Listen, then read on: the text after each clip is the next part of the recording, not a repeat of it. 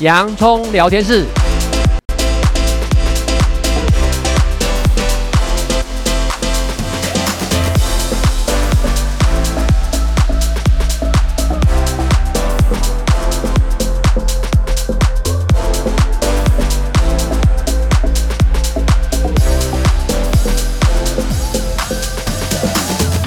这里是洋葱聊天室，人生如洋葱，要勇敢小心的剥，不怕掉眼泪，从挑战中让生命更璀璨，陪你度过生命大小事。我是洋葱茶医师，我是魏兆文老师。呃，我们延续哦，上一周我们有提到，就是世界睡眠日哈。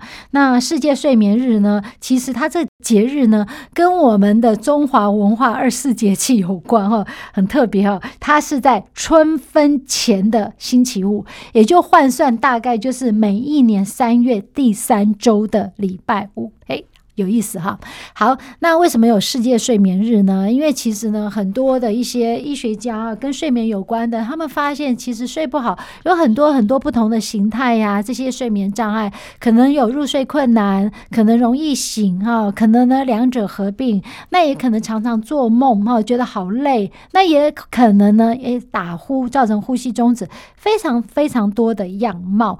那这些睡眠障碍整体呢哈加在一起呢？其实因为睡不好，你可以想象哦，它会造成什么状况？真的很可怕。隔天呢，你精神不好，你就会发生很多很多的意外或者一些经济的损失。那那些呢，已开发国家有统计过，因为睡眠障碍造成呢国家的一个损失占占了 GDP 大概超过百分之二，所以是另外一种国安危机哈。那如果我们把它哎。对照着我们自己个人的一个状态，睡不好的时候会发生什么事情呢？其实我们睡眠睡不好的话，我常会讲哦，他会呢有四变，变什么？变丑、变胖、变老。最后变笨哈，那当然呢，其实这些是简单来讲了哈，就是变丑、变老、变笨、变胖等等这些。那到底它代表了什么意义？杨医师，你在临床上看到哈，当我们一个人有睡眠障碍的话，那我们先补充一下好不好？什么叫做失眠？那它的定义到底是什么？其实睡眠障碍啊，当然呢，呃，现在的如果诊断手册来讲呢，是蛮严格的哈。他甚至提到说呢，要三个月的时间，每一个礼拜呢，至少呢有一半的时间以上呢，可能第一个入睡困难，第二个睡的时间容易醒，第三个整晚的睡眠品质不好。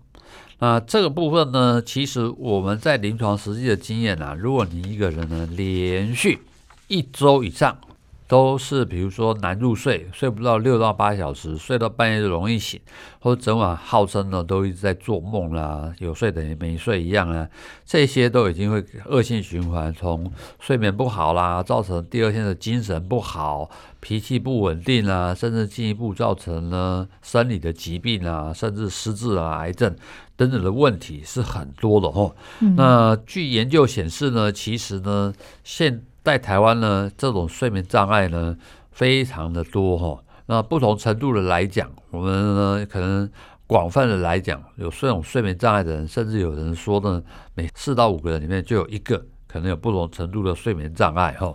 那所以现在台湾人见面常常来讲，不是像俗称的说你假爸爸，而是问候说啊你困不爸爸哦，困不好，这是这是加干扣哦，然后睡不好觉就百病生。嗯，杨医师，你刚刚说呢，我们失眠定义现在呢，以呢精神科的诊断标准来讲更严谨，它要连续三个月，然后每一周超过一半以上的时间。对，那当那我也有听过什么叫做慢性失眠。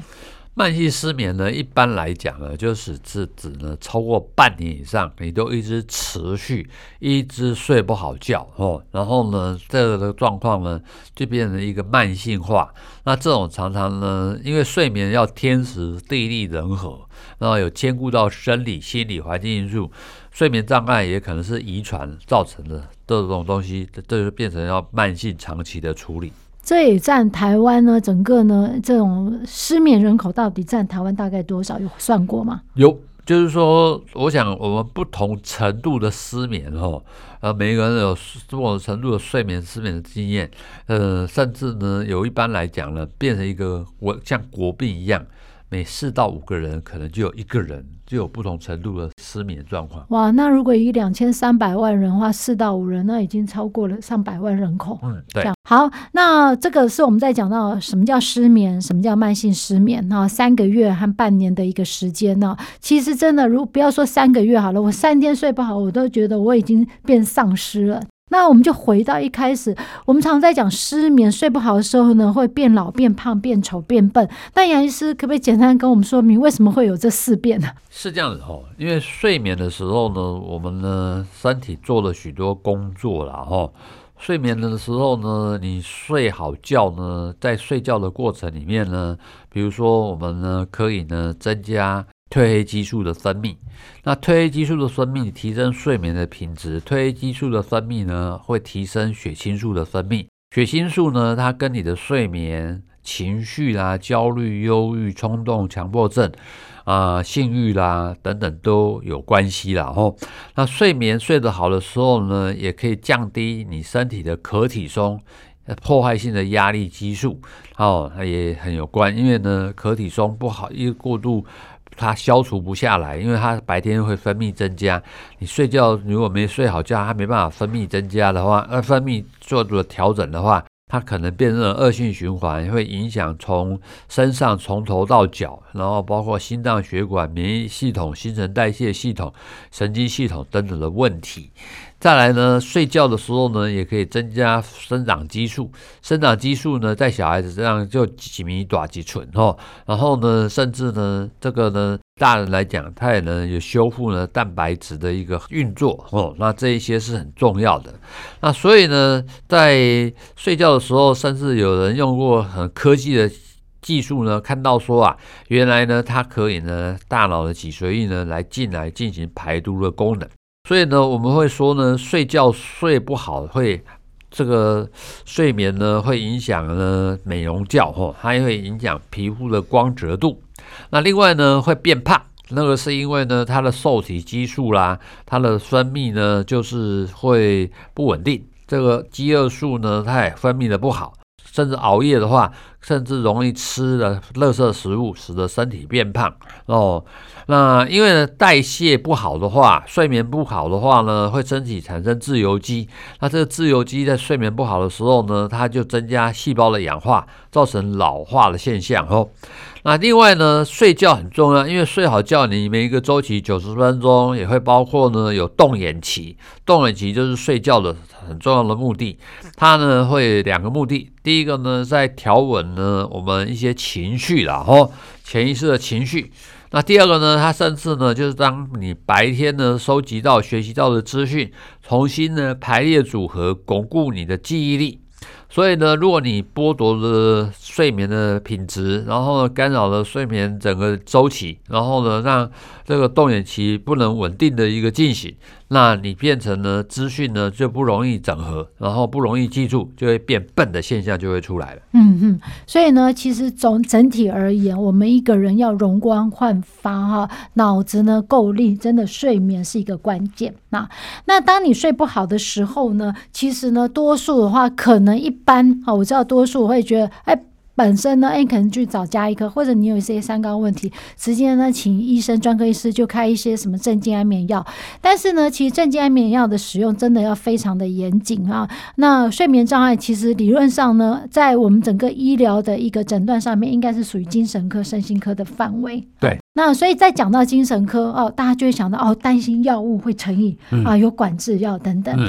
那如果听众朋友你担心这个问题，我们在下一段会跟你重点啊分享什么叫做管制药，然后又分为几管啊，那它到底会不会成瘾啊？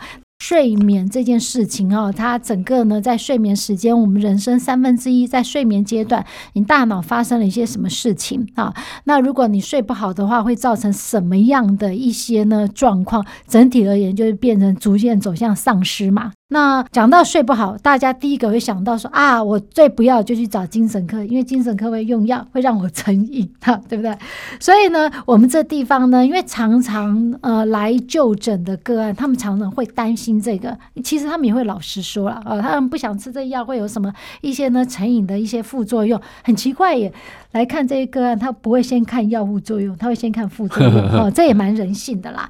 那我们这地方既然呢，我们知道这药物其实呢不单纯是药物嘛，那当然一定还是有非药物的部分嘛。那我们就先从听众朋友关心的这种身心科药物，这种镇静安眠药的管制药品，杨医师可以简单跟我们说明好不好？那它的管制药品定义到底是什么东西啊？我们先提醒一下哈，因为睡觉很重要，睡不好觉百病生，而睡眠障碍常常是冰山上的一角，冰山下呢其实有潜在的原因，那要对原因做处理，它才会改善了。那我想呢，一般人呢，可能呢，比如说你有睡眠障碍，你说如果到一般科里面去说到睡眠障碍，人家可能就会开安眠药给你做症状治疗。但是我们常形容那是治标不治本哦，我们先要提醒一下。当然呢，我们如果不吃药睡不着呢，在这一段时间之内呢，真的需要服用药物，让自己睡眠可以睡到呢六到八小时，三十分钟入睡的一个目标了哦。那至于呢，因为在台湾来讲，我们呢睡眠的药物啊，安眠药呢，其实是有被管制的哦。那这种管制药物呢，它需要的就是比较会考虑到说，它吃药呢。会不会呢产生所谓的那种越吃越重的耐受性的现象？哦，所以管制药是因为担心你越吃越重，所以它有分为管制药。对，就希望呢你，因为你如果不注意的话，你真的会越吃越重，不知不觉中。对，那不知不觉中就成为依赖嘛，哈。那不吃药的话，可能会产生戒断。戒断呢，他这种那种会焦虑不安啦，然后呢会睡不好觉啦，甚至呢呃身体会产生不舒服，找不到病因的问题。再来呢，称为管制药，其实还有一个因素呢，就是说它会不会造成有一些这种不好的人呢？企图不良的人，他拿来当卖药哦，那就是俗称的毒品了。所以呢，其实呢，我们有分为一级、二级、三级、四级的管制药这样子的一个状况来分类。一级是代表最容易成瘾的意思吗？对，像比如吗啡、海洛因这种的一个状况。那像二级的呢，像安非他命、古柯碱。哦。那三级的像 K 他命哦，这一些呢，它都有它相关。这个生日呢，那四级呢？呃，四级的话呢，比如说我们大部分的安眠药呢，都属于四级的管制药。哦，所以最有名的那个十什么东西的，就是四级。对，哦。当然呢，目前知道呢，大概有两种的管制药呢，是睡眠药物属于三级的管制药，一个呢俗称 FM two 的那种药物，然后，然后第二个呢就是一个叫乐百尔的药物，那大部分都属于四级的药物，然后那是三级嘛？你刚刚在讲 FM two，对，因为我夜店那些公子王子们很喜欢去拿到这个药，对。这些呢药物呢，它其实呢，你会过度的使用的话呢，四级的药物呢，它就会造成了一些不当的成瘾问题。然后，那很多病人呢，可能就在问说：“哎呀，我吃安眠药很久了，要怎么戒呢？”当然说，我们只要配合精神医疗团队呢，然后是可以慢慢戒的。所以呢，其实呢，呃，在政府食药署这地方，将我们的药物分成四级。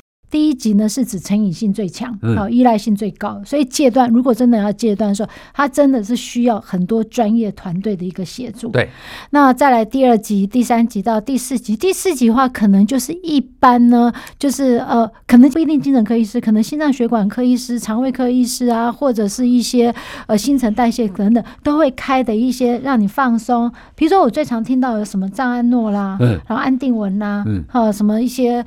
当然，史蒂诺斯是最有名嘛，嗯、等等这些，优乐丁、啊、优乐丁这些，好、啊、这样子，对。那这些药也不是，其实讲老实话，有时候我们看的话，也不是精神科医师在开，它是合并着很多呢，都是比如说心脏科医师蛮常开到的。对，因为他睡不好的话，他可能真的睡不好，他心血管血压控制也是不稳定的嘛，这样子。但是我们看到呢，我们刚刚提到睡眠障碍常常是冰山上的一角，然后冰山下是很多原因造成的。那我们一般临床上面最常见的原因呢？应该还是属于压力跟负面情绪，嗯，所以我们会比较建议呢，临床上面呢，可能要去查出这个病因，那它牵涉到呢，也许是有一些心理因素，比如说临床上面我们有人碰到呢，工作的压力啦，感情的压力啦，然后人际关系的压力啦，或是学业上的压力啦，那或是经济上的压力，这一些是要去处理的。那压力感减除了，睡眠才会改善。第二个层次，从生理来讲，当压力来的时候呢，负面情绪会增加。负面情绪增加呢，从脑科学来讲，其实常常牵扯到，比如说血清素的分泌不好，多巴胺的分泌不好，新肾上腺素的分泌不好。那有需要的时候呢，我们也可以开的一些药物啦，它可以呢去保护脑部，改善情绪，降低镇静安眠的副作用，又不会成瘾，又可以助眠。这个呢，在我们专业来讲，会比较同时的搭配，这样子也可以达到慢慢去减掉安眠药的一个好处。嗯，所以呢，杨医师这地方可不可以也先跟我们说明一下？如果长期我真的需要用药，举个简单例子，我自己个人呢是从更年期开始真的睡不好，嗯、睡不好的话，让我隔天起来会觉得非常的不舒服。嗯，我当然就开始会使用一些呢帮助睡眠药，有短效的，有长效的，这样搭配起来用。那现在目前呢已经用到了差不多六七年，我觉得我脑子越来越灵光了，是因为我睡得好啦。嗯、这样讲老实话是这样嘛？所以我就不会对药物这地方。产生一种害怕，所以像我们这种长期需要服用这种药物的话，我们有一些什么要注意的事情呢？像不少病人呢，容易对安眠药产生耐受性了哈。比如说，我们提到是耐受性是指抗药性吗？越吃越多的意思吗？嗯，就是比如说这一次要吃一颗，下一次最少也要吃一颗。那为什么我七年了，我都固定吃那样？那表示可能你生活上，举个例子，比如说你有一些睡眠卫生的好习惯，非药物处方，比如说你有运动的习惯啊。非药物处方很重要，我们等会会。要请杨医师要仔细说明。OK，那我们先说一下，如果我要长期使用药物要注意的事情。好，比如说呢，不要把酒拿起跟安眠药一起搭用。哦，那那找死嘛。对，因为呢，酒呢，其实呢，它也是一种中枢神经的抑制剂哈。酒精呢，会影响呢安眠药的药效，变成不稳定哈。那所以呢，有我们会提醒啊，有一些呢，甚至。酒呢，现在呢，在世界卫生组织呢，也被证实呢，它是一种容易致癌的一种物品。所以呢，我们提醒一下呢，这种呢会喝酒的人呢，记得提醒，最好能戒酒，然后呢，不要跟药物呢混合搭用，那真的很重要。那另外呢，最好呢，比如说你要想要减少安眠药的使用，还是提醒你。作息整个要规律，然后掌握黄金的睡眠时间，晚上十一点到早上六点。那最好呢，白天要能够去运动，所谓的运动三三三哦，一个礼拜至少三天，一次至少三十分钟，做有氧运动，慢跑、快走、骑脚踏车、游泳、打球或跳舞，然后呢，让心跳跳到一分钟一百三十下，最好能够运动。然后这个让最好能够出汗，然后，然后上了床的时候呢，记得要让脑袋关机，默数一个简单的数字，搭配腹式呼吸，鼻子吸气，嘴巴吐气，放松做，慢慢做，三十分钟内可以入睡。啊，记得睡觉很重要，睡前也可以写心情日记、快乐日记、感恩日记。所以呢，其实杨医师后半段就是呢，除了药物之外，还有哪一些呢？其实做到非药物处方，真的跟药物这样搭配起来，你的药物你就不用担心药物成瘾的嘛。这样药呢，其实呢，真的使用当那是帮助，那使用不当，我们就称为毒品啊。这样，所以呢，希望呢，听众朋友呢，你们呢能够了解其实睡眠的重要性，不要害怕去面对睡眠的一些药物了。对，好，好，谢谢大家今天的收听。这里是洋葱聊天室，欢迎下一次继续收听。我是洋葱才医师，我是魏兆文老师，拜拜。拜拜。